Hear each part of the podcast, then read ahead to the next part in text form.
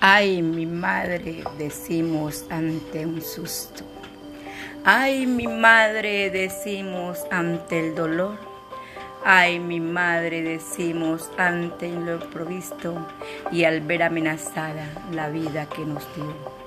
Y así clamamos a ella instintivamente, como si fuera un verdadero Dios, esperando que alivie suavemente todas las penas que la vida nos dio.